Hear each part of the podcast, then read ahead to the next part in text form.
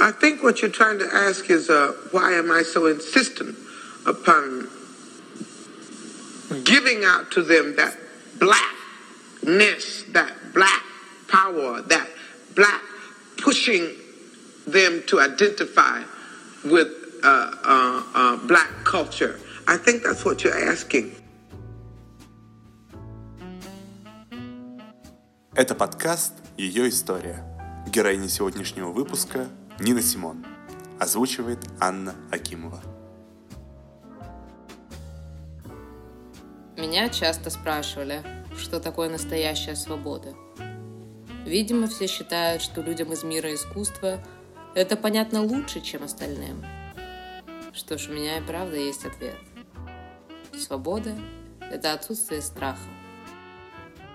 Каждый знает, что такое хорошо и что такое плохо. Можно утверждать обратное. Можно говорить, что со временем границы размываются, но это не так.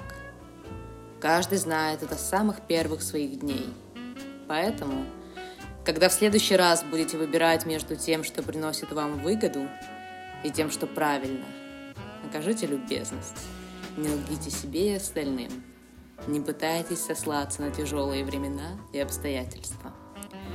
Поверьте, я лучше знакома и с тем, и с другим.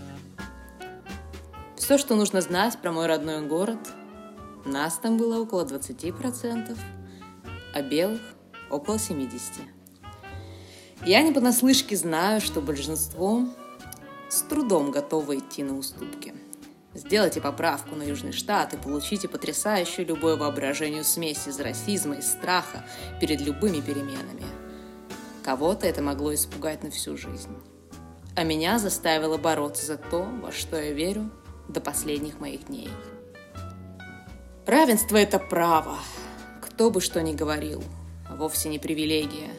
Впервые так четко я поняла это в 12 лет. Это это было мое дебютное выступление. До этого я играла на пианино только дома, ну или в местной церквушке. Ходила, училась, совершенствовалась. Я была счастлива, благодарна Богу за возможность выступить перед публикой, но, конечно, волновалась. Еще бы не волноваться. Представьте себе, маленькая девчонка в первый раз выходит на сцену играть перед толпой взрослых. Одновременно хотелось избежать и показать им, что я могу. Конечно, родители были безумно счастливы. Они пришли одними из первых на концерт и сели на самом первом ряду. Угадайте что? Их заставили пересесть. Эти места, видите ли, были зарезервированы исключительно для белых. Я не смогла остаться в стороне. Отказалась играть, пока моих родителей не пересадят обратно – не знаю почему, но организаторы пошли навстречу. Только вслушайтесь. Пошли навстречу. Великодушно позволили отступить от этого безумного в своей бессмысленности ограничения. Возможно, они были слишком удивлены моим рвением. Или побоялись разгневать толпу, уже успевшую собраться к этому времени. Она была не бог весь какая, но им было легче согласиться со мной, чем распустить всю аудиторию. Мы почему-то оказались в ситуации, когда должны бороться за то, что является нормой. Мне ничего не оставалось, кроме как принять эти правила игры. Это означало, что я должна буду использовать все, что у меня есть, чтобы добиться малейших перемен. Все, что было у меня, это талант. Это и много, и мало одновременно. Мой учитель музыки помог организовать сбор средств, чтобы я могла продолжить образование, без которого я бы канула в забытье. Мама и папа. Они были очень хорошими людьми и стремились делать для своих детей все возможное и невозможное, но всегда были стеснены в средствах. Такая поддержка была для них спасением. Благодаря людям, которых я никогда не знала и не видела, я смогла учиться в Эшвилле, в Нью-Йорке. Все ради того, чтобы поступить в Кертисовский институт музыки в Филадельфии. Представляете мое разочарование, когда мне пришел оттуда отказ – до сих пор не знаю почему. Да, они действительно всегда принимали очень-очень мало людей. Мне бы хотелось думать, что основной причиной для отказа было наличие более достойных кандидатов, а не цвет моей кожи. Жаль, что это не так. Мне нужно было постоянно напоминать самой себе, кто я такая, постоянно вспоминать о собственных принципах и убеждениях, заново осознавать, что и почему я делаю. Эти напоминания были единственной причиной, почему я не сдалась тогда и не сдаюсь сейчас. Когда меня не приняли в Кертисовский университет, я договорилась с одним из профессоров оттуда, Владимиром Соколовым, и стала брать у него уроки. Откуда деньги? Мне пришлось выступать в гриль-баре в Атлантик-Сити. И слава богу, что это было так. Именно там я была вынуждена начать петь, а не только играть на пианино. В свое время, когда я делала первые шаги в музыке, я поняла. От меня хотят, чтобы я просто сидела за пианино, пока остальные веселятся и танцуют. От меня не требовалось что-то еще. Это было тяжело. Впервые за все время ситуация изменилась. В 54-м я стала Ниной Симон. Я сменила имя не потому, что я стеснялась того, которое родители дали мне при рождении, а потому что знала, что мама не одобрит мою любовь к джазу, или, как она его называла, музыке дьявола. Нужно было маскироваться. Хотя на самом деле я всегда старалась не ограничиваться рамками одного жанра. Моя маленькая музыкальная свобода. В 58-м вышел мой первый настоящий хит «I Love You Porgy», Первое и единственное попадание в топ-20 в чарте Billboard. За ним последовал альбом Little Girl Blue, и я не знала, будет он успешным или нет, поэтому при первой же возможности продала права на него всего за 3000 долларов. Практически каждый стремится напомнить мне, как сильно я ошиблась, как я прогадала, оставшись без прав на всевозможные отчисления и потеряв суммарно около миллиона долларов – для меня, правда, всегда более важными казались песни, записанные для датской Philip Records. Это была уже третья звукозаписывающая студия, с которой я работала. К ним я перешла в 1964 году.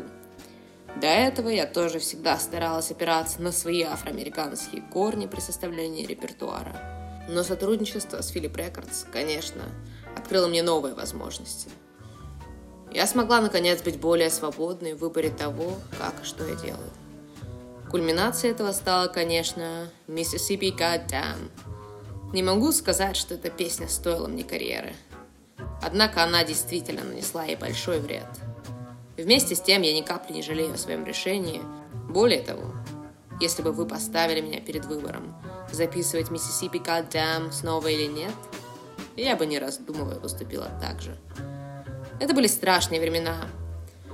В июне 63-го убили Медгара Эверса. Потрясающий человек, он сражался во Второй мировой и по возвращении со службы бросил все свои силы на борьбу с сегрегацией в публичных учреждениях, начав с университета Миссисипи. Личность его убийцы была известна почти с самого начала. Причина очевидна. Присяжные не нашли достаточных оснований для того, чтобы засадить мерзавца за решетку – Дважды. Дважды.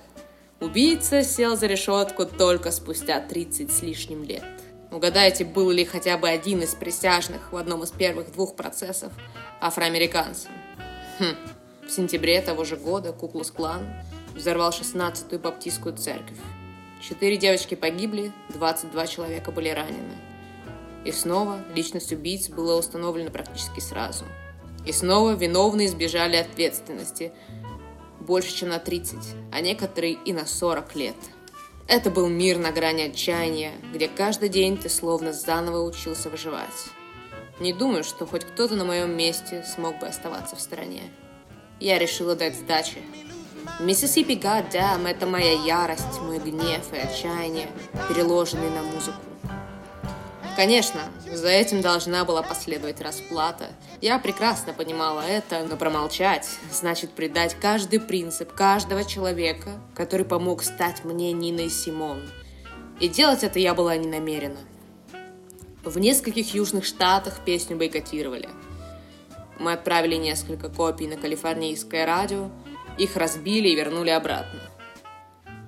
Нежелание людей отступить от системы – своих фальшивых ценностей поистине не знает границ. Но мое упорство тоже. Я не наступаю. За Миссисипи Goddamn последовали All Jim Crow, Backlash Blues, I Wish I Knew How It Would Feel to Be Free. Я участвовала в маршах из Сельмы в Монтгомери пела на них и выступала с речами. Теперь я чувствовала себя по-настоящему живой. Раньше у меня был только талант. Теперь у меня была возможность сделать мир немного более справедливым. Наверное, вам также было бы интересно услышать и про мою личную жизнь. Но она, она оставляла желать лучшего. Когда я сошлась с Доном Россом в 58-м, то была слишком молода и практически сразу разочаровалась в нем. Что же касается второго моего мужа, Эндрю, чем меньше будет сказано об этом браке, тем мне будет спокойнее. Единственное, что у нас получилось хорошо, это Лиза, наша дочь. Мужчинам я всегда уделяла значительно меньше внимания, чем борьбе за равенство, но никогда не жалела об этом. Я стремилась быть отражением своего времени. На мой взгляд, это и есть обязанность каждого артиста. Это было тяжелое время, но это было мое время, и я сделала все, чтобы если не эта эпоха, так хотя бы та, что последует за ней, была лучше. Единственное, почему я не сошла с ума, я знала, что мир должен измениться. Самым сложным было дождаться этих самых изменений. Проблема в том, что я не умею ждать, поэтому и работала над тем, чтобы перемены пришли как можно скорее, даже если это было в ущерб самой себе. Мне хочется, чтобы меня помнили как певицу, которая никогда не шла на компромиссы, которая честно говорила о расизме, о равенстве, о стереотипах, о мире, каким он должен быть, и о том, каким, несмотря на мои мечты, он был всегда.